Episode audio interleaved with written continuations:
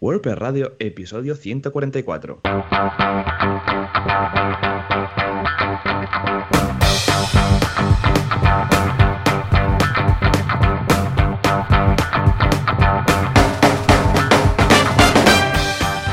Días a todos y bienvenidos otra semana más, otro miércoles más a WordPress Radio, el programa donde hablamos de este fantástico CMS que nos tiene, vamos, enamoradísimos y que nos permite vivir de ello. ¿Y quién hace esto? Pues por una parte, John Boluda, consultor, formador y fundador de la plataforma boluda.com, donde podréis encontrar todo cursos de, desde marketing, desarrollo, de todo, básicamente, y simplemente por 10 euros al mes. Y aquí un servidor, Joan Artes, experto en WordPress en joanartes.com. Y al otro, al otro lado de la línea, si las vacaciones no le han absorbido, tenemos a Joan Boluda. Joan, muy buenos días. Hola, ¿qué tal? Muy buenos días. Muy bien, muy bien, muy contento, muy feliz después de esta desconexión de una semana. Bueno, desconexión entre comillas, porque he estado Uy, conectado uy. mirando los correos y estas cosas. ¿eh? Incluso hice un podcast con Valentí, mecenas, en el bosque. Ah, Estábamos ahí en el bosque. ¿en Me fui de vacaciones, sí, me fui de vacaciones con Valentí y su familia y dejé la mía aquí en Mataró. No, nos fuimos las dos familias y grabamos eh, mecenas en el bosque. Había ahí un bosquecillo al lado. ¡Eh! Pues quedó de lujo el audio, porque claro, como no había paredes por ninguna parte, era todo arbolitos, Claro, absorbían el, el, eh, sonido, no había eco, no había retorno, y fantástico. Muy, muy bien, muy bien. Qué guay, qué Ah, o sea que Bueno. con ganas de volver eh, para hablar de, de WordPress. ¿Tú qué? Hombre, sí. Yo súper bien. Bueno, estaba por aquí, he estado, sí que, pues eh, tuvimos el, el puente del, del 15, que, que lo, hice. Y luego, bueno, he estado, bueno, me han liado básicamente y estaré en la WordCamp Pontevedra en eh, ¡Hombre! un Muy mes. bien, muy sí, bien. sí, sí, sí. Porque, vamos. Exacto, Ponte WordCamp. Y eh, bueno, porque vi que el año pasado fue todo un éxito, me dio un poco de rabia no ir, así que este año no me la pierdo y estaremos por ahí. Y también estaré en la WordCamp Sevilla, que Ah, estaré hablando seguramente de desarrollo, presentando una mesa redonda o algo así, algo así. Poco a poco iremos dando detalles. Muy bien, muy bien. Y- Yo en la Pontevedra, en la WordCamp Pontevedra, patrocino la, la ludoteca, lo que es la, Ajá. bueno, la ludoteca para los niños o el espacio para niños, que aún tenemos que pensarle ahí cómo le llamamos. Pues me dijeron, escucha, ¿quieres, como tú eres familia numerosa y tal, ¿quieres patrocinar este espacio? Y yo, venga, va, boluda.com patrocina la ludoteca a los niños. Entonces, en lugar de tener pues pelotitas y puzzles y cosas, les voy a poner a hacer los cursos. Ahí cada Ah, uno mira. con su Ah, parece iPad perfecto. y todos aprender WordPress. ¿Cómo lo ves? Venga, ¿Esto? yo lo veo perfecto. Mira, poco a poco vamos creando cantera, ¿no? Claro, claro, ahí está, que quede todo que aquí, hacerlo. rollo monárquico, ah, con que, que pase de familia de, de padres a hijos, un poco hereditario. Exacto. Va a ser una monarquía hereditaria WordPressera y que los Venga, niños aprendan también a usar WordPress. Claro que sí. Eh, eh, ah, qué guay, tío. No, pero la verdad es que sí que hay, eh, han habido WordCamps en, en todo el mundo en que se han hecho, aparte de, de- de la posibilidad de que haya guardería, pues que hayan Mm. también workshops para niños. Cierto. Y creo que, si no, si no recuerdo mal, lo hicieron en la WordCamp Europe. Y se ve que fue todo un éxito porque, bueno, se lo enseña a los pequeños a cómo crear un blog, etcétera, ¿no? Y que está, está bastante bien, la verdad, ¿no? Aparte de, de tener los aparcados los niños, pues, hombre, que aprendan un poquito, ¿no? Porque al final WordPress eh, es, es fácil, ¿no? De- depende cómo, pues es fácil para ellos. Así Estupendo. que bueno, Sí, sí. y por otra parte también estos días he estado haciendo un poco de, de arreglos en, en mi página personal. He hecho, he hecho una home, una página home, porque Ah, antes era un blog. Muy bien. Sí, sí, sí. Y nada, el otro día pues me animé y hice un post que dejaré las notas del programa en que comento un poco la, la- el cambio profesional que ya comenté hace unos meses aquí en el, en el podcast de, de dejar Artesans y venirme aquí a Girona. Así que lo cuento en un post porque mucha gente no lo pues eh, no se enteró o no, lo, o no lo vio, así que también lo dejo en formato post en, eh, en mi blog. Así que nada, estos son mis novedades. ¿Y tú qué? Aparte de ese podcast ahí entre los árboles, ¿qué más tienes? de Sí, pues mira, un par de cursos, no uno sino dos. Estoy mirando la home mientras ibas contando, muy chula, ¿eh? ¿Quién te la ha hecho? ¿Se la has pedido a algún experto en WordPress, no? Sí, está sí, muy sí, bien. estuve. Muy bien, muy bien. Exacto, algo, algo sencillo explicando pues eh, las diferentes cosas que hago y tal y los cuatro Chula, chula. Tampoco, Mola, mola. sí. ¿Esto qué es? ¿El- la, la foto de qué WordCamp es? ¿En No, Esto Madrid? No, esto no es, es Madrid, es ¿Sí? Matadero Madrid y esto fue, sí, sí, sí, ¿La es WordCamp, Madrid? Matadero. No, ninguna WordCamp, fue un evento de red.es, de los dominios red.es. sí, sí, sí. Sí, Qué sí, chulo. sí, que me, me invitaron y di una charla de, de web performance o de, o de, seguridad. Sí, sí, estuvo Mola. bien, la verdad. Me gusta, me gusta. Pues nada, yo un par de cursos. El de la semana pasada, que era el curso de Audio Hijack, que es el software que estamos utilizando en estos momentos, que Ah, es mira. para uh, canalizar y grabar canales de audio de uh, tu sistema en Mac. O sea, tú puedes grabar, yo sé, pues, por ejemplo, ahora estoy grabando un canal que graba el Skype, otro canal que graba los efectos especiales, otro canal que graba mi voz. Entonces lo puedes mezclar, puedes canalizarlo, puedes grabar el audio del sistema, hacer todas las perrerías que quieras con el audio. Muy chulo. Mira, y luego esta semana el curso de PNL, de programación neurolingüística para ventas. O sea, cómo aplicar la PNL para Oh. vender mejor, cómo entender al cliente, cómo saber cómo reaccionar ante eh, preguntas que te hace, cómo si tienes que decirle que no se lo puedes decir sin que se lo tome mal, este tipo de cosas. O sea que échale un vistazo, luda.com, que está estupendo. Qué guay, qué guay. Sí, Muy señor, bien, sí, pues, pues nada, dejaremos como siempre todo enlazado abajo. Ay, sí. Y nada, hoy, bueno, tenemos un episodio, volvemos de vacaciones con esta Así semana de sí, desconexión. Volvemos con un episodio guay. Hemos ya hemos estado antes fuera de antena casi haciendo el, el episodio entero fuera ¿Verdad? de antena. Eh, sí, sí, sí. Pero nada, hoy os traemos un invitado súper especial, queridísimo, vamos, casi fijo de- del podcast, lo tenemos que hacer fijo al final. Y más que nada tenemos a Juanca, J de Velopia. Juanca, muy buenos días. Muy buenos días a todos. Muy bien, muy bien. Juanca, tengo que decirte O algo. Con aplausos y todo. Sí, ¿eh? hombre, por supuesto. Es que esta gente de aquí, ya os podéis ir, gracias, hasta, hasta aquí. Ya, ya os enviaremos el- la cuenta, el cheque. Pues ya está, ya se han ido. Han venido solo para esto, estaban aquí, todos preparados. Juanca, tengo que decirte algo. Primero, hay una confusión entre mi Juanca, que es el que tira los efectos especiales, y tú. La gente se, se lía, piensa que es el mismo, no es el mismo, que quede claro. Y segundo, Yo, yo soy más feo. Sí. Pero espera, que por ahí va el tema. ¿Qué, qué pasa con tu foto de avatar de, de, eh, Skype? Porque ese Juanca que veo ahí, con pelo incluso, no tiene nada que ver con el Juanca que luego verdad, tenemos en el día a día. Yo creo que Ah, un que upgrade... Tampoco es, tampoco es tan vieja la foto, ¿eh? Pero claro, Porque- es que como estás con pelo, ¿sabes? Claro, y, y más piercings de los habituales. una- Mm. Yo soy una rara avis y yo soy calvo voluntario. Ya, O sea, que ya, yo ya, me porque quiero, no La gente no se lo cree, ¿eh? Dice, Un día nah, apareceré en va". alguna WordCamp con melenas a lo Conti y la gente Ojo. flipará. Ostras, ¿te imaginas? Dirán, hombre, Javi, ¿cuánto tiempo? ¿No? Sí, señor, sí, señor. En fin, pues sí, efectivamente, ¿eh? esto es cierto. Se rapa la cabeza, estilo Krilin. Ey, Juanca, ¿cuánto tiempo? Estoy muy contento. El otro día salió el Late Show de verano, Late Show de día de verano, en el cual estabas tú ahí con Alex ah, hablando de diseño web. Eh, fue muy interesante, la gente estuvo comentando, hay feedback muy chulo.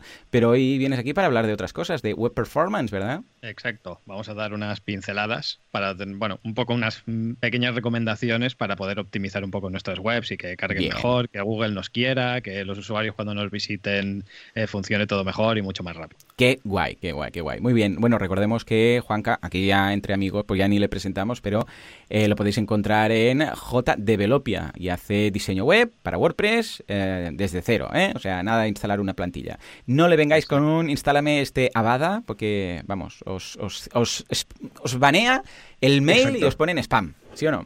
Que siguen llegando, ¿eh? A Bada, ¿Sí? Yo cuando lo veo, te- te- alguna vez te dicen, no, es que quiero optimizar una Bada. Y yo, hostia, pues tenemos Sí, sí, un problema, es muy ¿eh? fácil, se borra. Exacto, exacto. Vamos a optimizarlo. Mira, aquí ves este botón de borrar. Ah, ya está optimizado. 100 de score en PageSpeed. Ya está, ya lo tenemos. Bueno, el otro día creo que fue Tellado, que también pasó un PageSpeed a un error 500 y pico o 403. Y PageSpeed también daba algunos puntos a mejorar. Imagínate tú con el PageSpeed que a veces se le va, se le va la olla. Pero bueno, optimizar todo. Sí, todo, todo optimizado. Cerras la web y, y ya está, ya no tienes nada, nada, 100%. Ah, si quieres, Joan, pasamos al patro, ah, que tenemos Venga. aquí a Moncho con su barba y luego pues seguimos. ¿Atacamos? Seguimos. Venga. Dale gas.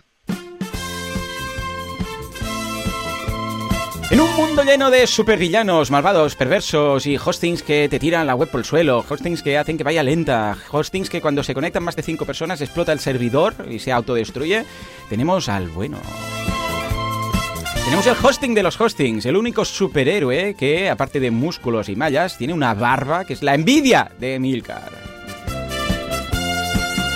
Sí, estamos hablando de SiteGround, el hosting que usan los otros hostings. No lo admiten, pero en realidad todos son subcontratas de SiteGround. El hosting que hace las No. cosas bien, 24 horas al día, 7 horas a la semana y todos los días del año.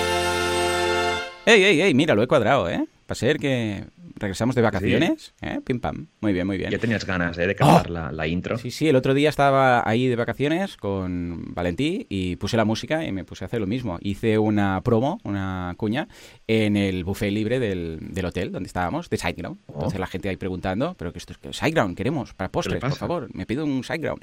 Y, y muy bien, se pensaban que era algo de chocolate de postres.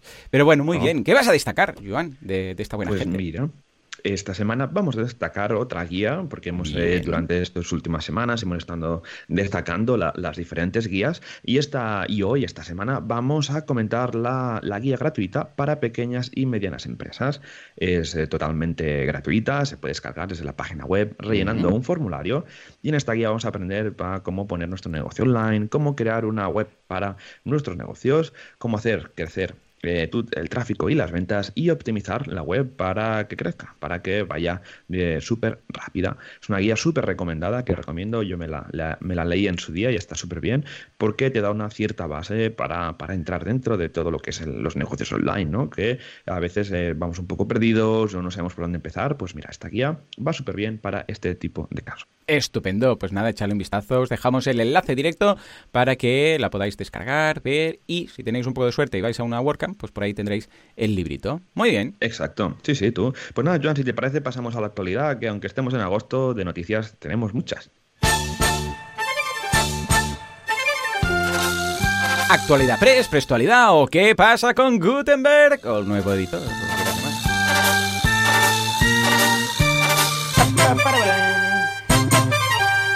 Venga, va, Joan, cuéntanos, ¿con qué empezamos? Y que Juanca también diga la suya. Aquí veo algo de lazy loading. Sí, justamente Chrome 76, una de las últimas versiones de Chrome, añade el lazy loading, que recordemos Hombre, que es esa, bien, bien. esa, funcionalidad que hace que las, por ejemplo, los recursos estáticos, como las imágenes o incluso algunos ficheros, se carguen de manera que solo eh, se carguen cuando son visibles. Es decir, imaginemos que tenemos una web con un grid de fotos, ¿vale? Y en lugar de cargarlas todas a la, a la, vez, que esto haría pues que a nivel de performance esto es sería un poco malo porque las estamos descargando todas de golpe, esto lo que hace es que cada vez que esas imágenes son visibles se van cargando de manera asíncrona. Esto pues se hacía con plugins, había uno de Jetpack si no me recuerdo mal, habían también otros plugins independientes que esto lo hacían, ¿vale? A nivel de, esto es un tema de performance al final, y esto pues mira, eh, Chrome 76 eh, lo que añadido una funcionalidad que es que si le metemos un tag, un atributo HTML a las imágenes o los recursos que queremos cargar con lazy loading, automáticamente el navegador ya lo va a hacer. Bueno, Entonces, ya tocaba, esto, ya tocaba, ¿eh? Ya tocaba, claro, claro, exacto.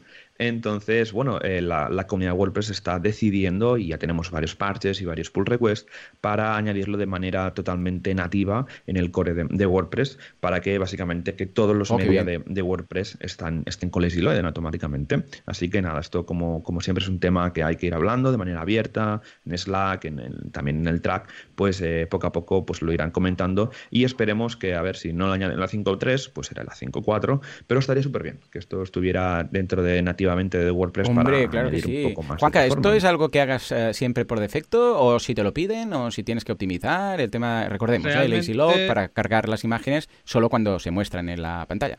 Sí, depende un poco de la web, ¿eh? porque uno de los puntos que luego veremos es que eh, no, no, por tener la web muy optimizada debemos dejar de lado la experiencia de usuario. Y a veces el lazy load, la experiencia de usuario, depende del tipo de web que sea, pues igual no es, no es tan agradable como ya. si no lo tuviéramos activado. Ya, porque no es instantáneo Entonces, tampoco. Igual si te refieres sí, que exacto. si haces un scroll así rapidito, empieza a cargar ahí en lugar exacto. de verlas al momento de forma instantánea. Pero sí que está muy bien la, esta implementación que, que, ha hecho Chrome y supongo que empezarán un poco a poner de moda el que los navegadores tengan esta serie de add-on y mejoras mm. eh, ya, de, ya, de, base. Pero está bien la, la, de Chrome que no lo hago por defecto, sino que nosotros tengamos que añadirle un atributo a, a los ficheros estáticos para que entonces implemente esta funcionalidad, porque nos permite, nos, o sea, nos da la opción de poder utilizarlo o no. Porque si se, si se activara por defecto para todo, seguramente habría webs que tendrían problemas. Sí.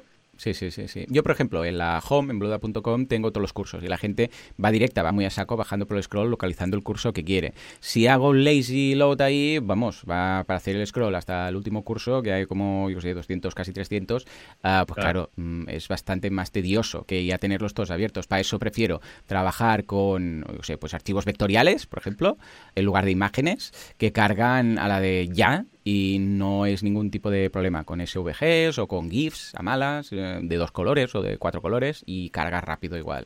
Muy bien, muy bien. Pues nada, la siguiente... Ah, es muy interesante este porque ya la mencionamos hace unas semanas, la siguiente ah, noticia hace referencia a lo que ya comentamos de los themes, que cuando los instalas y los activas te empiezan a salir ahí mil historias de, ah, de avisos y de notificaciones en el panel de control de WordPress.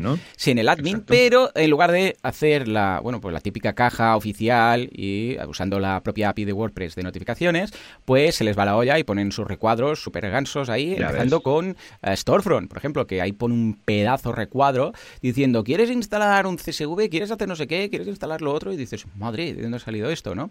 O sea que esto lo van a chapar, ¿eh? Y han dicho, no, ya fuera. Eh, las notificaciones de administración del administrador deben ser en función de, o sea, deben ser con estas, que se puedan quitar, que tengan esta X, que, bueno, usar la propia API que ya tiene WordPress para notificaciones, con el código de colores de WordPress y todo correcto.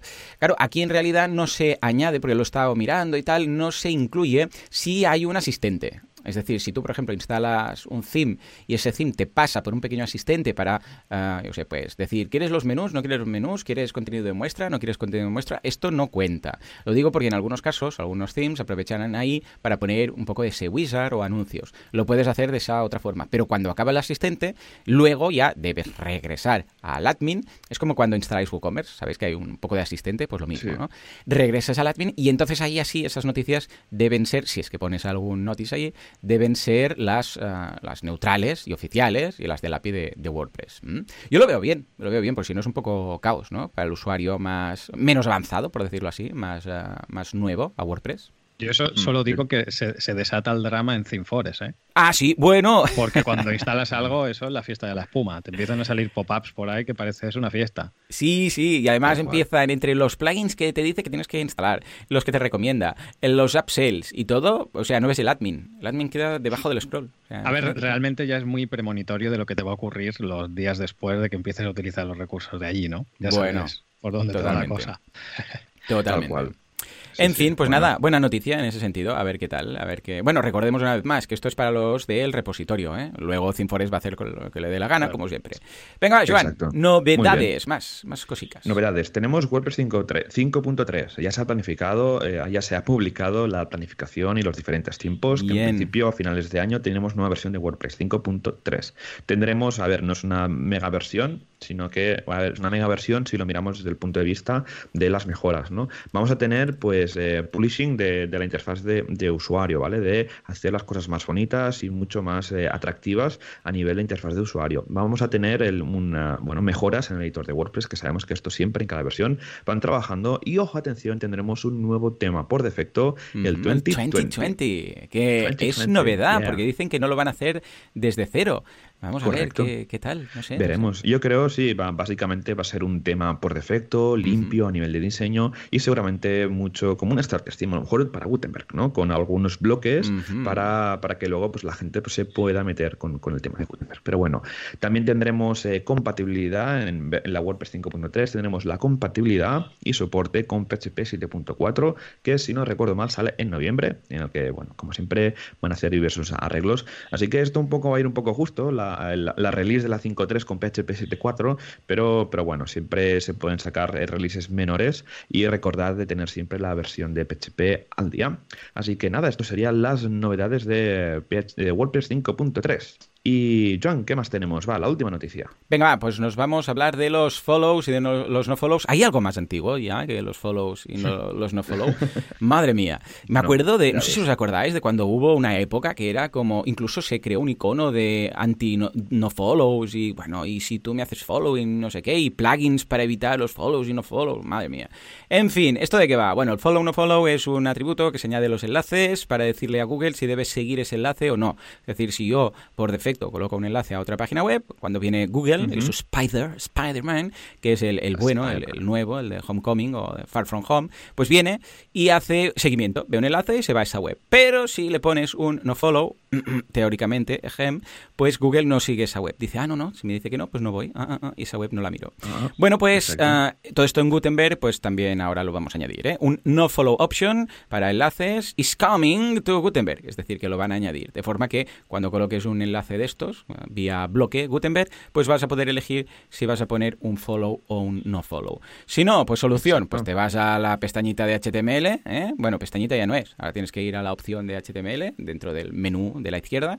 Ves el código, que es como escribo yo las cosas, a través de código, que queda mucho más hacker. tienes que ponerte, para escribir en WordPress y ser bueno, tienes que ponerte, quitar Gutenberg a través de... Pero no quitarlo con el editor normal. No, no, no. Te tienes que ir y directamente escribir el código, ponerte la pantalla de color rojo y apagar la luz de la habitación. Entonces te sientes muy hacker y muy hardcore, ¿vale? pues nada, simplemente van a añadir esto, no tiene, no tiene más. ¿Cómo lo veis, chicos? Hombre, realmente está, está bien porque no, es bastante útil el tema de follow no follow. Sí que es verdad que realmente el follow no follow lo que hace es que tú le cuando apuntas hacia una dirección externa y le dices no follow, no solo es que le dices a Google que no vaya a ver eso, que yo tengo mis dudas y realmente no lo va a consultar. Pero, realmente lo que haces es no pasarle lo que se le llama el link juice, ¿no? Un poco la autoridad de que tú estás relacionado con esa otra web. Que aunque tú le pongas follow, si luego en la otra web detectan que tú le estás linkando, te pueden hacer un disallow de lo que tú estás haciendo. O sea que se puede desactivar de diferentes formas. Pero sí que es interesante que lo tenga el editor de, de Gutenberg, claro. Totalmente. Sí, para la gente que quiera hacerlo, pues no tiene que tocar código. está. Exacto, sí. No, es útil al final porque, a ver, en el tema de enlaces y demás, y más cuando tenemos que ir con cuidado con, con, los enlaces, cómo enlazamos y, cómo, y lo que dice Juanca para no perder mucha autoridad, yo lo veo bien. Aparte que si lo hacemos con código, a veces, eh, ¿sabes eso que cuando vas cambiando del editor visual al de código, eh, añades HTML propio y te lo cambia o te lo quita porque hay un proceso de validación y, y limpieza, pues a lo mejor también viene por ahí el tema, ¿no? Que la gente añade atributos y luego pues se limpiaban y tal, y claro, los SEOs más eh, puristas pues siempre dirán que, que hay que ir con cuidado con los enlaces y que si un enlace tiene que ser no follow, pues mejor que lo sea para, para intentar no perder todo el tema. Bueno, nos estamos enrollando con el tema de SEO, no sé si dará para un, podcast o podemos traer a alguien para, ah, pues ¿eh? para para hablar de temas de SEO. A porque traigamos a Yoast. Ah, sí, ahora, ahora, luego lo llamamos eh, y a ver qué se cuenta. Venga, va. Muy bien, pues nada, pasamos al. Si te parece, cerramos esta sección de actualidad y nos pasamos al feedback. A ver qué tenemos por aquí.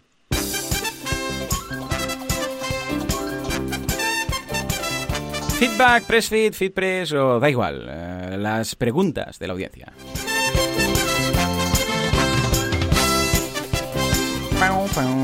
Muy bien, venga, va, vamos por la primera que nos la manda Jaime. Hola, tengo una tienda B2B con algunos snippets y plugins de perfiles de usuario voy tirando. Pero me gustaría saber si conocéis algún plugin que de forma global convierta la tienda en privada. He pensado si con Restrict Content Pro podría hacerlo o con otro plugin. Jaime, bueno, Jaime, eh, sí, lo puedes hacer con Restrict Content Pro y con 50 plugins más y con un pequeño snippet también, ¿no?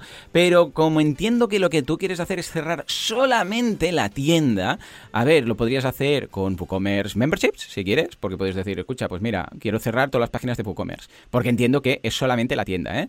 ¿eh? no toda la web. Si es toda la web es más fácil, porque entonces nada, con un código de tres líneas dices, eh, aquí o estás logueado o no entras, ¿vale? O si no, lo podrías hacer con otros plugins, este, bueno, con Restrict Content Pro también, ¿eh? pues eh, como la tienda es un custom post type llamado producto, pues puedes ir cuando instalas Restrict Content Pro, aparece en, en el custom post type, aparece Archive Access y Restrict, Restrict Archive. Entonces vas ahí y le dices, hey, este custom post type solamente lo puedes ver en el caso, o ojo, lo puedes ver o lo puedes comprar, que es otra opción que igual te interesa, porque puedes hacer, hey, en lugar de cerrar acceso al producto, cerrar el acceso a la compra del producto. ¿eh? Pues también lo puedes hacer con Restrict Content Pro, o incluso decir, pues si estás suscrito o eres este perfil, tienes un descuento en estos productos de WooCommerce. Esto también lo puedes hacer, pero bueno, esto ya no lo pides. O si no, pues también hay un, plugin muy chulo que se llama ah, ah, ah, mm, Profile Builder, que hay una versión freemium, una está en el repositorio, la otra es de pago. Dentro de nada tendréis curso en, en y ahí también puedes decir, hey, cerrar la web entera. Si es que lo que quieres hacer es cerrar la web entera. O sea que, como ves, hay muchas opciones. Juanca, Joan, ¿cómo lo haríais? Mira, yo conozco uno de, la gente de Yeez que se llama Yeez WooCommerce eh, Roll Based Prices. En teoría está muy enfocado para que tú puedas montar una, o sea, en el que si un, tú creas un rol de usuario, entonces al cliente lo asocias a ese rol de usuario y cuando entra, pues lo típico ve precios diferentes o no puede comprar y en vez de comprar pide presupuesto, etcétera, etcétera. Y también se podría utilizar para para cerrar toda la parte de la tienda solamente usuarios registrados. O sea que si fuera una tienda con previo, previo acceso de registro. Ideal, ah, fantástico. Pues mira, otra opción muy chula. Joan, mira. aproximación que tengas tú. Mira, lo que has comentado tú de Restrict Contemporary me parece bien porque eh, permites al final luego poder escalar o añadir más funcionalidades a la página, ¿no? Porque si vas limitando con Restrict Contemporary, luego tienes el tema de roles, tienes el tema de niveles y luego se puede como ir eh, faseando, ¿no? Lo que sería la tienda para ir cambiando un poco las funcionalidades, añadir más. Si no, luego hay un plugin que, que he encontrado que sea de Barn una gente de, Inglaterra, que permite, bueno, eh, básicamente ocultar toda la tienda. Se llama, eh, bueno, se llama Barchu, no tiene nombre este plugin y es de esto, Barchu. Exacto. hijo de Chuli. Barchu, Chuli.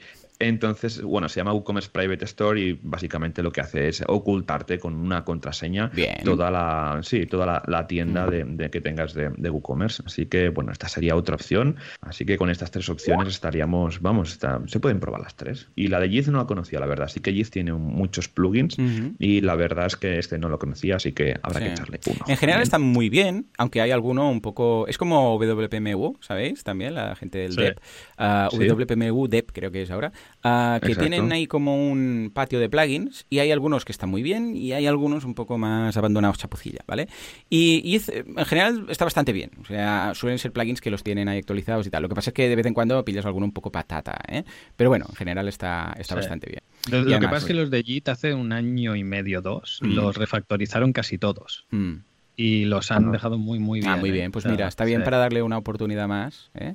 Y lo que comentas de WPMUDEV, em, pues yo creo que el 90 o el 95% de los plugins han dejado ya de, ellos de dar soporte y los han metido en, GitHub o han hablado con los desarrolladores principales y se los han quitado de encima. Sí, sí, al final era un despropósito. Al principio muy bien, pero con el tiempo pues ha ido quedando un poco ahí y no sabía que los habían ya directamente abandonado.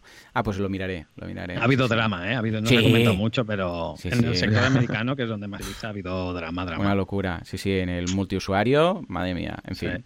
Pero nada, en fin. Bueno, pues nada, venga, última pregunta de feedback de la semana. Algunas más tenemos, pero queremos hablar de WPO, o sea que, Juan, ¿cuál es? Exacto, vamos con la de Luis que nos comenta, buenos días, Joanes, estoy haciendo la web de una agencia inmobiliaria que hasta ahora tenía una medida en PHP. Una de las funcionalidades de su antigua web era que los clientes podían darse de alta en ella rellenando un perfil del tipo de vivienda en la que estaban interesados, zona, dormitorios, piscina, etc. Y la agencia les enviaba un email periódicamente con las nuevas viviendas dadas de alta en el sistema que encajaban en su perfil. ¿Hay alguna forma de hacer algo parecido en WordPress, bien sea con un plugin o con una programación a medida? Si no puede ser automatizado, al menos que se pueda hacer de forma manual, ejecutando una acción o clicando un botón en el backend. En caso contrario, ¿cuál sería la mejor forma de afrontarlo? Integración con algún CRM, Zapier. Muchas gracias. ¡Wow! Toma ya. Venga, va, yo tengo algunas ideas, pero quiero escuchar la vuestra. A ver, yo lo que, lo que le comento es bueno que no conozco ningún plugin de, esto. Seguro que lo, seguro que lo hay, pero eh, sería eh, costaría adaptarlo, yo creo. Entonces, yo lo que lo que haría es una, un plugin totalmente a medida, con un formulario que cree a lo mejor que registres los usuarios dentro del WordPress, que añades custom eh, campos personalizados del user meta, y luego hacer algún cron que haga como una query de WordPress que te coja pues los campos personalizados del usuario con los custom fields del custom post type de las viviendas, que haga unas queries y luego pues a partir de ahí un poco con programación hagan los emails. Yo lo vería de esta manera y luego se puede programar con algún cron para hacerlo de noche o durante el día, etcétera. Esta Está bien, es una opción chula. Si queréis algo quizás un poco más lean, porque no hay preso, es hacerlo con MailPoet. ¿eh? Ah, simplemente lo que tenéis que hacer es usar las categorías de WordPress o si estas casas y estos pisos y estas viviendas son de mm, son un custom post type, pues crear una taxonomía cualquiera ¿eh? que, sea por eh, esos filtros que queréis hacer. Por ejemplo, dices, pues tag piscina, tag dormitorios, uh, o número de dormitorios, tag uh, zona. Claro, y entonces MailPod tiene la opción de enviar, o sea, de crear newsletters automatizados enviando de forma segmentada. Entonces tú puedes decir, pues mira, envía a esta persona solamente los pisos que tengan esta etiqueta, los nuevos que salgan. Y además, luego lo bueno es que con MailPoet puedes decirle que sea al momento. O sea, a la que hay un, se suba un piso nuevo con piscina, ¡pum! Le envías mail a todos los interesados de pisos con piscina. Que también puedes decir que se envíe los viernes, por ejemplo, que se envíe cada primero de mes. Todo este tipo de cosas. Es un poco más chapuzas eh, porque estás usando sistemas de sistemas de etiquetas y categorías y tal, pero bueno, a cambio no tienes que crear un plugin a medida. O sea que también es una opción interesante. Juanca, si alguien te pide esto, ¿qué? ¿Qué, sí, realmente la, o sea, yo lo veo un poco como una especie de sistema de alertas, ¿no? Correcto. Basadas en, un filtro de preferencias. Totalmente. O sea que por, un lado tendríamos toda la estructura de datos de, la inmobiliaria o de lo que fuera, porque podría ser aplicable a coches, a pisos, a lo que sea. Entonces, por un lado, tener el perfil de los filtros o el perfil de las, de las alertas que queremos hacer y luego todo el sistema de envío. O sea, yo no sabía que MailPoet tenía la opción de crear envíos en, base a algo. O sea, que eso está, muy... Porque tienes mucha faena hecha, ¿eh? Porque si en el peor de los casos solamente tienes que programar la parte de que te eh, haga alertas en base al, filtro que tú has generado, ya está. Igual solo hay que programar esa pequeña parte, o sea, que te, que te bastante. Exacto, está muy bien, ¿eh? Porque entonces le puedes decir, pues envía un digest de estos y envías, pues yo sé, pues todos los posts, esto sobre todo está pensado para posts, ¿no? Es decir, si alguien se quiere suscribir solamente a los posts, imagínate que tú hablas de diseño y de programación y solamente quieres saber sobre los posts de programación, eh, bueno, pues entonces le haces digest, post de programación y ellos se apuntan solamente a esa categoría y les llega todos los viernes o cada momento que salga un post, solamente si está en esa categoría o tiene esa etiqueta. Entonces es práctico. Sí, está muy, bien, muy bien. Muy bien. pues muy buenas respuestas que hemos dado hoy. ¿eh? Nos podemos ver ahí una palmadita a la espalda. Exacto. Muy bien, pues nada, eh, creo que tenemos que dar paso ya al eh, Web Performance Optimization que haremos aquí con Juanca en directo.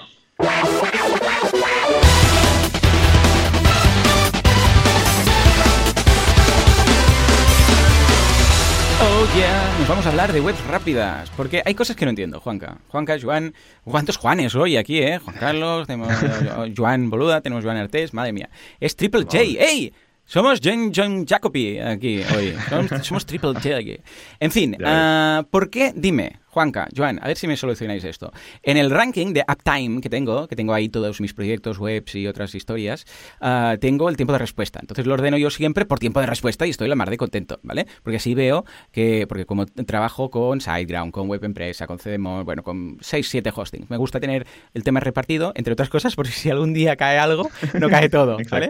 Ah, ojo, que al principio era de tenerlo todo ahí mismo, porque pensaba, bueno, es más cómodo, ¿sabes? Lo tengo todo en el mismo servidor virtual potente, cañero, pero un día me di cuenta que mejor no, porque entonces cuando cae algo, cae, todo y los mails de ha caído, es el ha caído de todas las webs, ¿no? Y cuando tienes 40 o 50 dices, vale, Bien. Esto es un poco lo de, hijo, no pongas todos los huevos en la misma cesta. Ahí está. Si es que la, al final, sabiduría popular, ¿no? Bueno, total, que lo tengo repartido. Entonces, a ver, contadme, ¿por qué wpradio.es, que es un Go Geek, es un plan Go Geek de SiteGround, está en el top de los tops, 0,4 eh, segundos de tiempo de respuesta.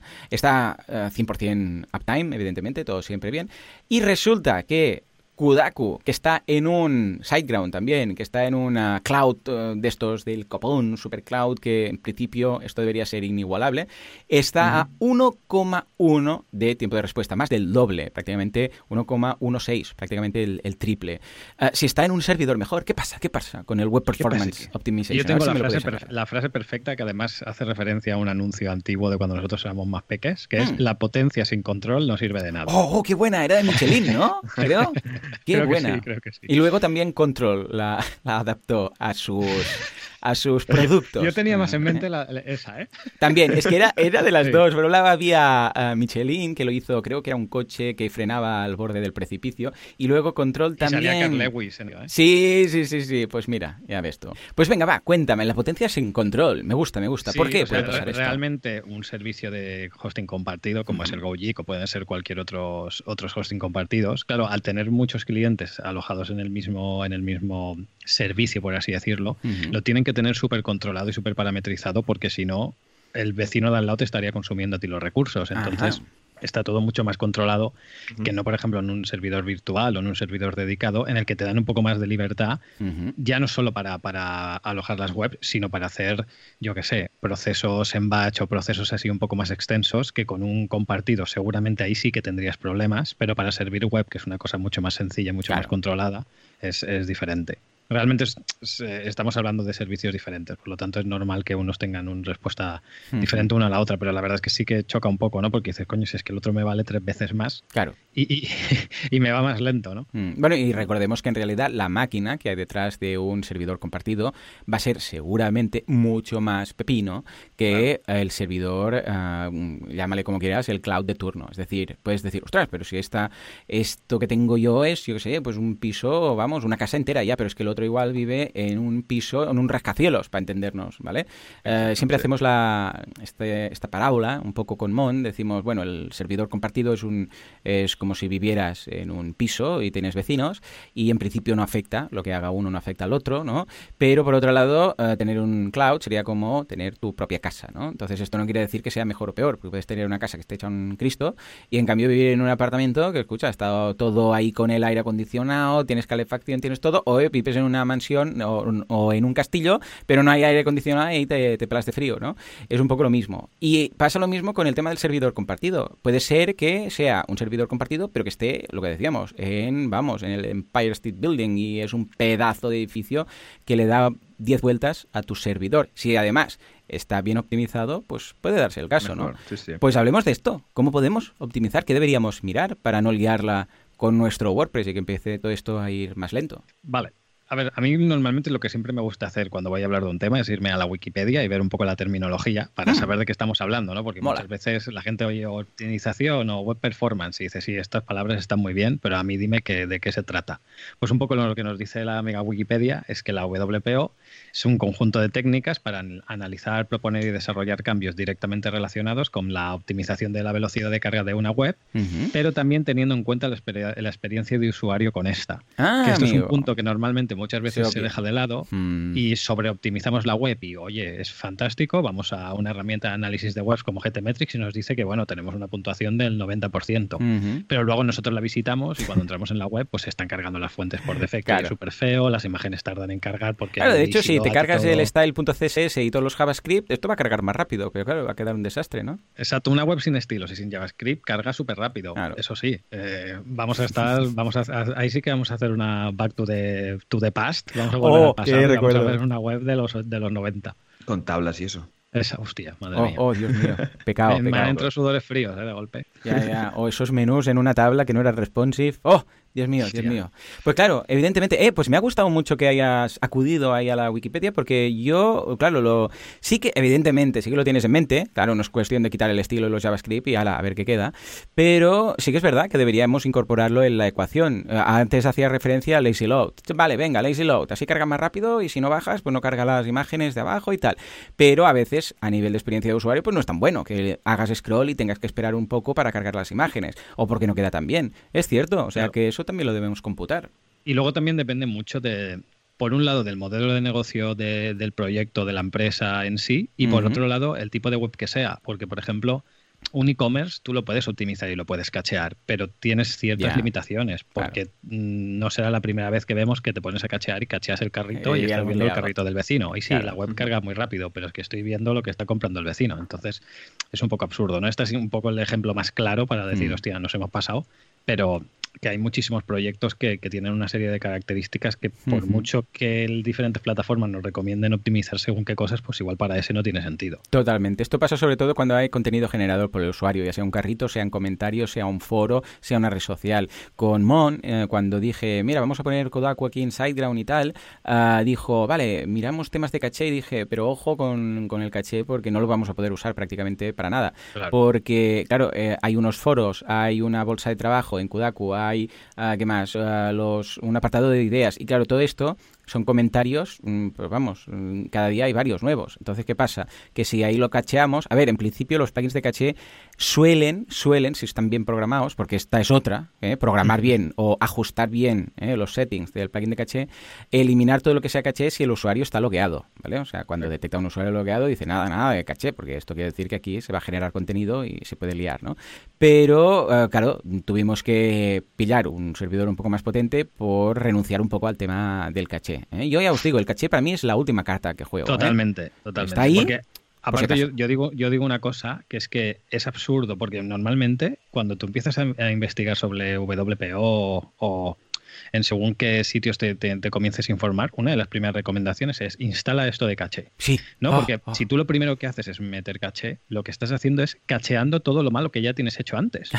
Sí, pues, o sea, es una sí, vale, lo malo te carga más rápido. Vale, perfecto, pues si tú con eso estás contento, porque es que es lo único que vas a hacer. O sea, el caché tiene que ser la última bala. Cuando ya lo tengo todo ordenadito, lo tengo en su sitio, sé lo que cargo, sé lo que no cargo, los recursos están optimizados, entonces cacheo y, vale, sí, haces el, cierras el círculo, pero antes de eso hmm. es, un poco absurdo meter caché, porque ya te digo, estás cacheando los errores que estás arrastrando de antes. Sí que es verdad que hoy en día los plugins de caché son de caché, pero te hacen mil historias más. Sí, bueno, eh, viene como el Yoast, viene, viene de extra hasta sitemap si hace falta. Exacto, exacto. Claro, ¿qué pasa? Para ubicar a la gente el caché es como una instantánea de lo que hay en la página web en ese momento, ¿vale? Es como si tú visitaras una web y le dieras a archivo, guardar como, te la bajas y te queda ahí un archivo HTML, ¿verdad? Que no te queda un PHP con consultas, SQL y tal, no, te queda ahí lo, que está, ¿vale? Pues el caché hace un poco lo mismo, salvando las distancias y ¿eh? ahora los expertos se van a rasgar las vestiduras, pero bueno, hace un poco lo mismo y en lugar de tenerlo en tu ordenador ahí bajado en un HTML, pues queda en el servidor, queda en el navegador, hay bastantes tipos de caché, ¿vale?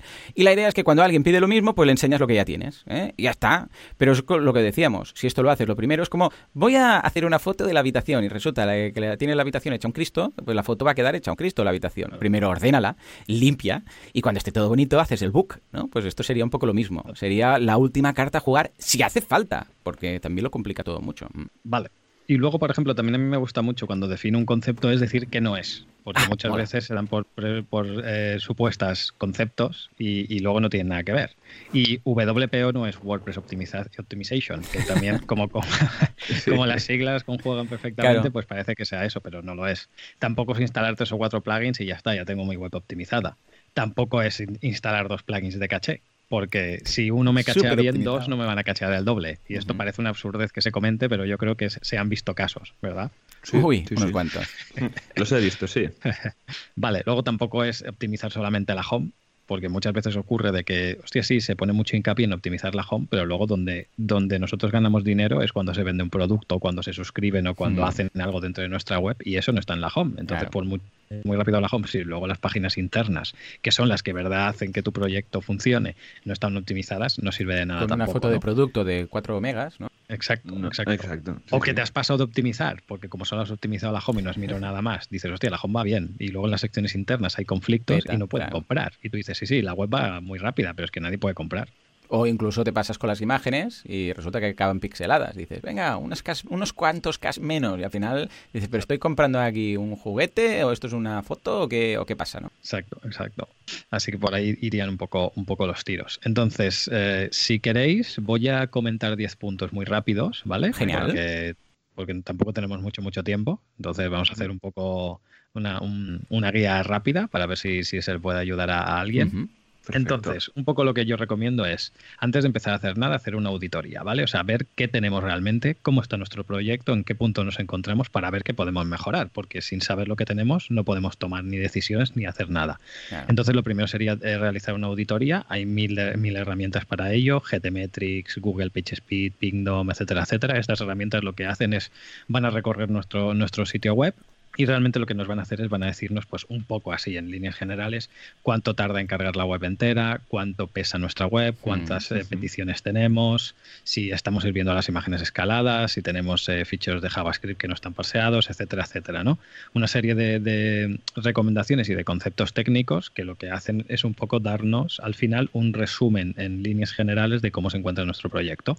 Muchas de ellas nos dan un porcentaje o nos dan un número y entonces es ver un poco a ver a nosotros eh, si, si, ya de base, pues yo qué sé. Yo siempre digo que si estás sobre un 60 un 70, bueno, hoy en día más un 70%, ¿no? De un 70% para arriba, ya tendrías bastante, bastante bien la faena hecha. Entonces, a partir de ahí es, eh, bueno, pues ajustar según qué cosas en base a lo que, a, cómo te encuentres para poder mejorar un poco este punto. Pero tampoco nos tenemos que obsesionar, ¿eh? Porque ocurre mucho que se quiere tener el 100% y es lo que comentaba antes. No sirve de nada tener un porcentaje muy alto, tener un 100% si te estás cargando la experiencia de usuario.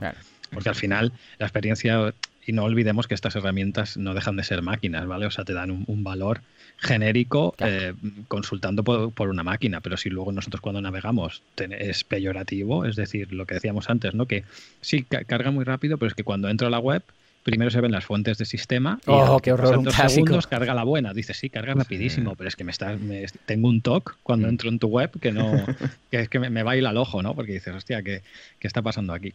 Bueno, y entonces vas de página a página y pasa lo mismo en cada página. Sí, sí, es una locura. Claro, es una locura. exacto, exacto. Vale, pues una vez hecho esta primera auditoría, tendríamos que seguir con una consultoría, es decir, ver qué resultados hemos tenido en este primer punto y ordenar cada, cada punto de esos en base un poco a lo que nosotros a lo que nosotros necesitemos y a lo que nosotros podamos hacer, porque muchas veces no vamos a poder cambiar de hosting Claro. por las razones que sea, o muchas veces porque igual es una razón tan tonta como tenemos, que tenemos dos años pagados de golpe y no tenemos la opción de que nos devuelvan el dinero si nos marchamos a mitad de contrato, ¿no?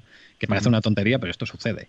Que igual, por ejemplo, no podemos cambiar de diseño o no podemos cambiar de theme, porque es que hace tres meses que, que hicimos el rediseño, ya tuvimos un palo en Google porque Claro. cambiamos para mejor, pero claro, los primeros meses Google nos penaliza, pues igual esto no sería, no sería una opción. Entonces, hemos de analizar un poco que, que- cuál de, todas las opciones y de todo lo que nos ha dado esa primera auditoría, qué podemos hacer y qué no podemos hacer.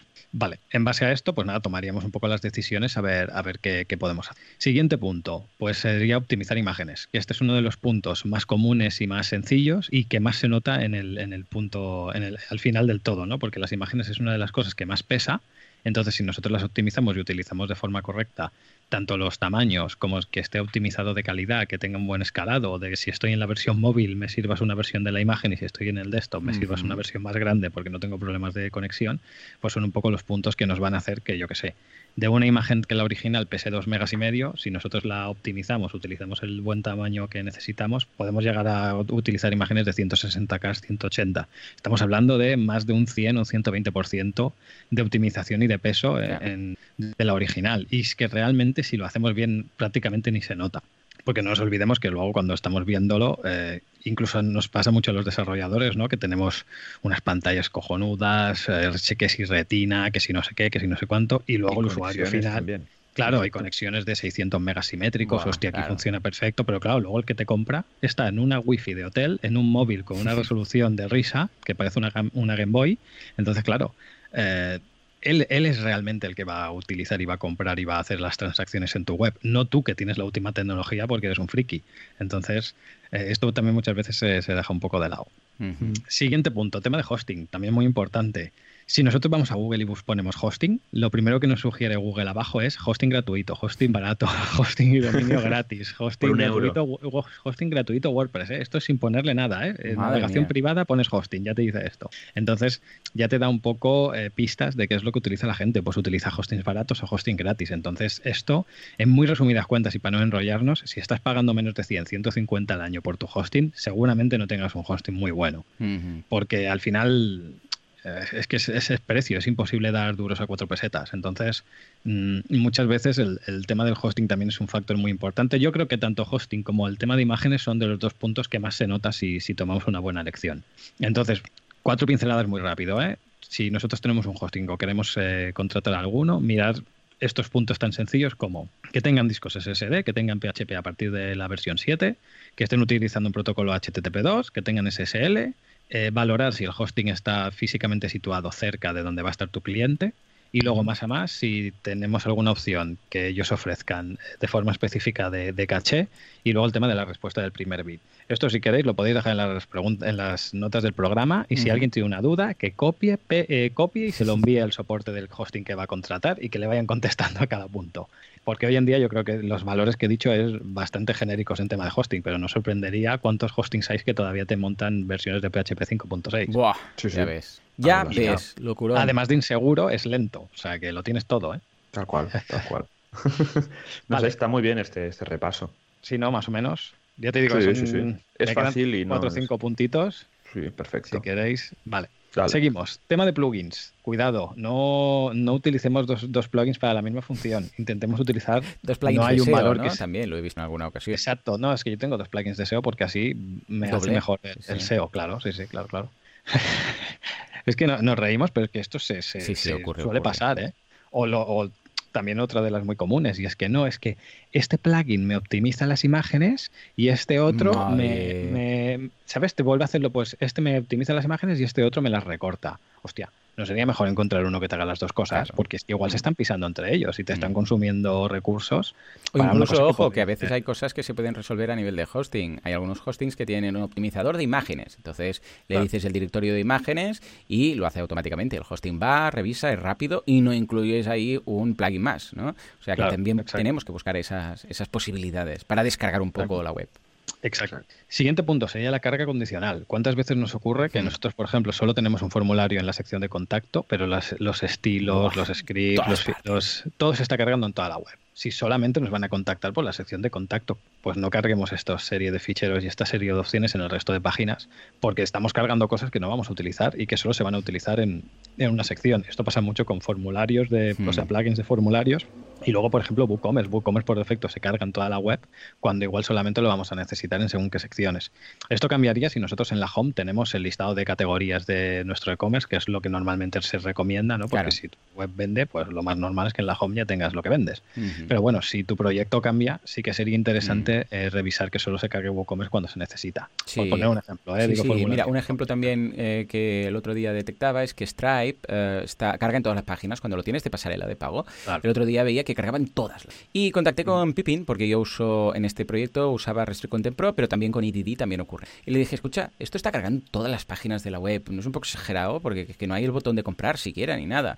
Y me dijo, sí, es que Stripe me dijo que tendría que cargarlo en todas partes, porque así ya empiezan a captar la información de la visita del usuario y para el tema del riesgo y evitar fraudes es mejor. Entonces yo, entonces acto seguido, mandé un soporte, un formulario de soporte de Stripe y les dije, bueno, equipo de Stripe aquí en España, les dije, hey, Manuel, que es muy majo el, de aquí de España, dije, Manuel, ¿esto qué tal? Y me dijo, sí, sí, efectivamente, es aconsejable, no obligado, ¿eh? pero es aconsejable que hagan este, bueno, es un pixel para entendernos de Stripe, ¿vale? Para, hacernos la idea. Porque así ya uh, Stripe analiza el patrón de la visita y sabe es un factor más que tiene en cuenta para saber si luego esa transacción puede ser muy sospechosa, porque si de repente ve que ese pixel con esa IP se está conectando y va directo a un checkout y en 0, entra y compra en varias tiendas, por ejemplo, ¿eh? pues es más sospechoso. O que antes de llegar al checkout ha hecho peticiones.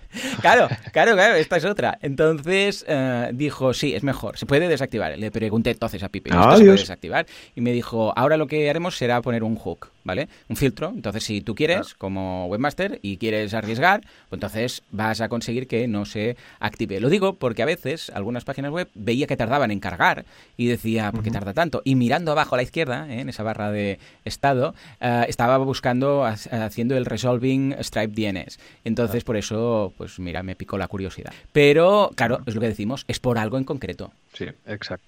Vale, si seguimos, tenemos el siguiente punto sería optimizar el código, es decir, revisar realmente qué plugins y qué funcionalidades estamos utilizando y decidir, pues no sé, si tenemos tres plugins que hacen cosas muy pequeñitas, pues una, de la, una buena opción sería buscar el código de esas funcionalidades muy concretas que necesitamos y solamente eh, coger esas partes de código de funcionalidad e integrarlas todas dentro de un plugin que lo vamos a tener mucho más controlado, mucho más optimizado, solo vamos a, eh, a utilizar esa que es la parte que necesitamos porque a veces utilizamos plugins que son enormes y estamos utilizando un 1% de ese plugin.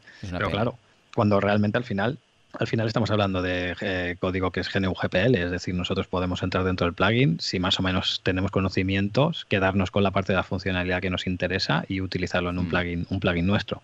a partir de ahí perderíamos el soporte de actualizaciones, pero bueno, Hmm. Ya a partir de ahí es nuestra responsabilidad mantener claro, cuando son cosas muy concretas yo, yo lo recomiendo. El otro día quité de un cliente WP Bouncer, que es un plugin que te permite que si hay alguien identificado, logueado desde el mismo usuario con dos IPs distintas, es que está compartiendo la cuenta, entonces el plugin echa a, uno de los dos. Y bueno, el, el, snippet son cuatro líneas, si quieres. Lo que pasa es que si quieres la página de opciones para decir cómo se debe comportar, no sé qué, no sé cuántos y varias historias, pues entonces tiras del plugin pero si simplemente quieres decir, no, no, yo, si hay alguien ya conectado, que eche el que está, o que no permita el nuevo, estilo Netflix, ¿sabes? Que cuando te conectas y pasas las, el máximo, porque la abuela y tu madre y la parienta pues están viendo pues series, pues tú no puedes entrar a ver, yo qué sé, pues Walking Dead, pues te avisa y te dice, hey, desconecta uno de los anteriores, ¿no? Y con esto me ahorré un plugin más, ¿no? Pero claro, es algo muy, muy concreto y específico. Exacto. Exacto. El siguiente punto ya sería minificar, es decir, cuando ya tenemos toda la parte anterior un poco más o menos controlada, optimizada y estamos utilizando y cargando lo, lo que necesitamos, pues lo ideal sería minificar todo este código, este HTML, CSS y JavaScript, porque básicamente lo que se minifica son los recursos estáticos. Y básicamente minificar es que en vez de tener un código bonito, indentado, con tabulaciones y todo ordenado, está todo juntico que no se entiende nada. Como mis apuntes de la universidad. Exacto. A nosotros, para el ojo humano, es un, desastre y si ya eres un programador, lo que te, tú ves ese fichero y, te entra un TOC, que volvemos a lo mismo, te empieza a temblar el ojo, pero el navegador y el ordenador en general, este, para ellos es mucho incluso más cómodo porque no tienen que hacer saltos de línea que no necesitan mm. y lo leen todo seguido y ordenan los valores como ellos necesitan.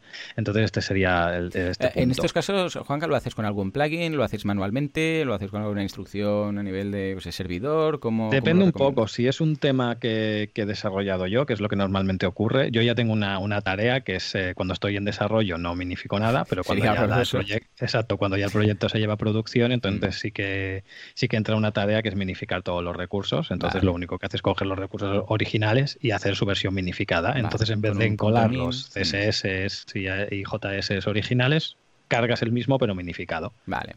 También ahí tienes la opción incluso de juntar de juntar código, porque em, muchas veces se recomienda que solo cargues un CSS, un JS, pero yo creo que si el CSS o, el JS único que vas a cargar pesa mucho, es más interesante dividirlo en pequeños CSS, mm. JS, que sobre todo si vas a utilizarlo en diferentes secciones. ¿no? Por ejemplo, si tú tienes un directorio de contactos y ese directorio de contactos tiene muchos estilos que no se van a cargar en otro sitio de la web, coño, sepáralo y solo cargalo en la sección de, de mm. directorio. Por poner, esto ya es hilar muy fino, ¿eh? Sí, pero, pero tiene, en algunos casos tiene sentido. Estupendo. Exacto, el siguiente paso sería optimizar base de datos. Esto es un mm. punto que dejo para el final porque es un poco peliagudo, porque depende de lo que toquemos, la podemos liar. Pero también pasa muchas veces que em, la base de datos de, de WordPress tal como está concebido el, gestor de contenidos, tiene un problema y es que muchas veces cuando nosotros instalamos un plugin, a la hora de desinstalarlo, este plugin no hace un, limpiado de lo que está utilizando en base de datos. Y entonces, claro, cuando es, la web es muy joven no pasa nada, pero cuando llevamos muchos años, igual estamos arrastrando un 50% de base de datos que no, no estamos utilizando porque son plugins y cosas que hemos probado en su día, que hemos desinstalado, pero tenemos los datos ahí metidos porque el plugin cuando lo desinstalamos o lo borramos no nos dio la opción de decir, ¿quieres que borre todos los datos de base de datos? Entonces nosotros tenemos una base de datos enorme y esto lo que hace realmente, porque aunque WordPress es verdad que esto lo hace bastante bien, es que suele cachear las consultas mm. para que, porque claro, como todo lo guarda en la misma tabla, como no cache las consultas tenemos un problema. Entonces, Em, si, si esto no lo hiciera, cada vez que hiciera una consulta, iría dando saltos muy, muy, muy gordos entre consulta y consulta a base de datos porque hay espacios en los que la información es inútil. Entonces, esto también es interesante de, si sabemos un poco, revisar. Pues yo qué sé, si nosotros hace muchos años que no utilizamos un plugin, que sabemos que ese plugin estaba metiendo unas tablas con cierto nombre o estaba cargando unos valores con cierto nombre, pues lo podríamos borrar con mucho cuidado de no liarla. Copia de seguridad. Primero de todo, copia de seguridad. Yo lo que hago en estos casos es, en lugar de borrar, cambio el prefijo, ¿sabes? De la, o el nombre de la tabla. a ver si peta algo y si no peta nada, ¿vale? Bueno, a ver, mis proyectos yo sé lo que hay instalado, pero a veces de clientes le dices, ¿esto qué es? Y dices, yo qué sé, pues venga, pones un prefijo, ves que todo va bien, pero lo dejas ahí unos días barra semanas, por si acaso después se descubre que era, ¿no? Y luego también una de las, de las opciones más básicas es el tema de limitar los números de revisiones de los posts, porque por defecto es ilimitado, entonces nosotros podemos decidir pues dejar cinco días revisiones, mm. que es el, la cajita que nos, nos aparece cuando vamos a un post que abajo que pone revisiones, que es que cada vez que nosotros hemos hecho un cambio y hemos guardado, ha guardado una versión de eso. Y claro, eso mm. no deja de ser como otro post guardado en base de datos. Si yo que sé, tenemos 100 noticias y hemos hecho 5 revisiones por cada una, no tenemos 100 noticias, tenemos 500. ¿vale? Em, luego también el tema de comentarios en spam. Por mucho que nosotros estemos etiquetando comentarios como spam o aunque los tengamos en la papelera, no deja de ser espacio que estamos ocupando en base de datos, que mm. volvemos a lo mismo. No lo necesitamos porque son comentarios en spam o están en la papelera. Pues yo, una buena opción sería borrarlos o eliminarlos o tener una política que cada semana o cada 10 días se borren solos, ¿no? Para que no siga ocupando. Y luego la última opción es borrar los, los, lo que se le llama el options o los transients, que son eh, una serie de campos de base de datos que utilizan los plugins para guardar su información. Entonces nosotros eh, podemos eh, limpiar estas options o transients de, de, plugins o recursos que no estemos utilizando. Y ya como último punto sería el tema de caché y CDN. Es decir, cuando ya lo tenemos todo, como hemos comentado antes, bien organizadito, optimizado, minificado, solo utilizamos el código que necesitamos, hacemos la carga condicional, no utilizamos demasiados plugins, tenemos tenemos un, más o menos un buen hosting, las imágenes optimizadas, etcétera, etcétera, entonces podemos cachear y estaremos cacheando realmente lo que, lo que necesitamos. Sí que es verdad que, por ejemplo, una buena definición de, caché no deja de ser em, todo aquel contenido que se tiene que ir a buscar a base de datos de forma dinámica, nosotros ya lo tenemos previamente preparado para que cuando alguien lo venga a consultar, esas consultas dinámicas ya estén hechas. Además de muchas otras cosas, ¿no? Pero para hacer una, un resumen muy, muy rápido. Estupendo. Así que, ¿cómo lo veis? ¡Guau! Brutal. De aquí a vamos a volar. Las webs van a volar esta semana en, en, el mundo, en España. Y la gente no sabrá por qué, por Juanca. Exacto. Luego, si, si petan, yo no me responsabilizo, ¿eh? Pero volarán. volarán. Yo de los errores 500 no me responsable. Le ha faltado el disclaimer al principio de, del podcast. ¿eh? Lo pondremos, rollo medicamentos. Uh, esta información es así muy rápido. Aparte esta es, el, es que yo utilizo, ¿eh? Es así, ¿eh? Uh -huh. Y en caso de duda, consulte con su programador. Ahí está, ahí está. Vamos a poner las barras, esas azul. Exacto.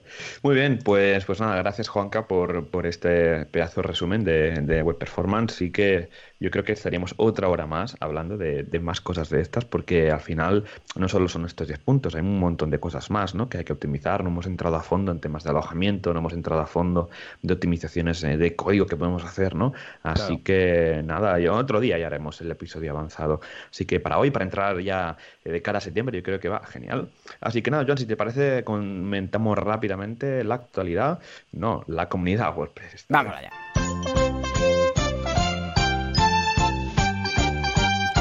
WordPressers unidos jamás serán vencidos de la mano, saltando por estos mundos de Teletubby, montando sus WordCamps, sus movidas, sus meetups, sus uh, Beers and Days, Word Days, Frozen Face and Frozen